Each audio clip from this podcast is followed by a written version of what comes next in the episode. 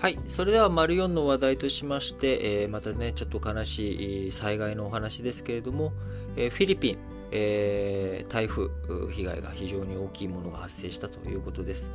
えー、台風22号、こちらね、フィリピンを横断した非常に強い台風22号の影響で、フィリピン国内の死者が計208人に達したと、フィリピン国家警察が昨日12月20日に発表しました。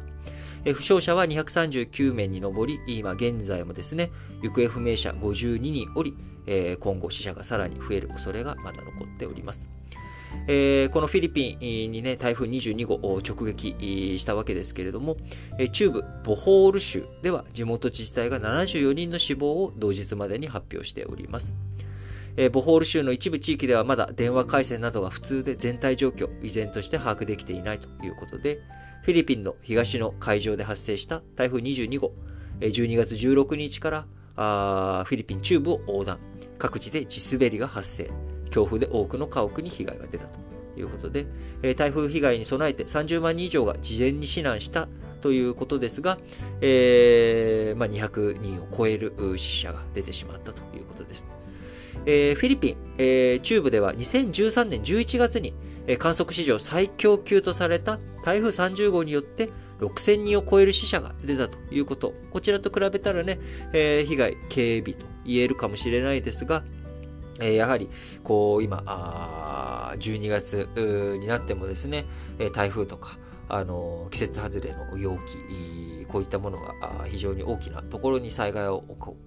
災害を起こしているということ。これね、決して日本も他人事じゃないなということを強く思います。えー、アメリカでは竜巻の被害が大きいのがありましたし、えー、日本、今どちらかというとね、あのー、そういった夏に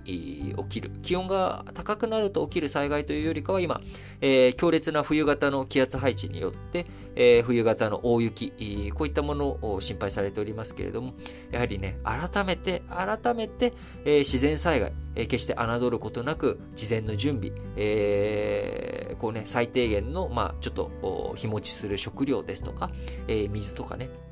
こういったものを、えー、いつ何時どんな災害にあったとしてもですね、えー、最低限のなんかそういった備えをしっかりとしておくということ、こちらがね、大切なんだなっていうことを改めて強く、えー、思わせる内容だったなと思います。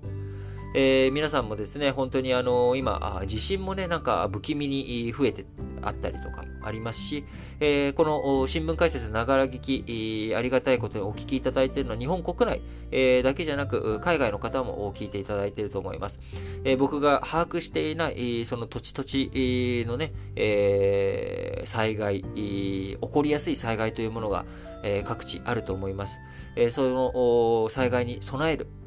これはね、やっぱり自分ができることをしっかりとやる。えー、こちらがもう災害において大切なことだと思います。いつ何時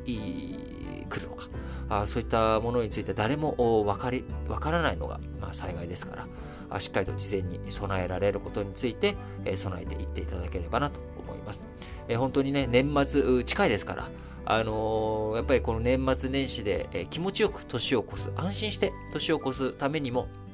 しっかりと備えあれば憂いなしということでね、できる対策、整えていっていただければなと強く思います。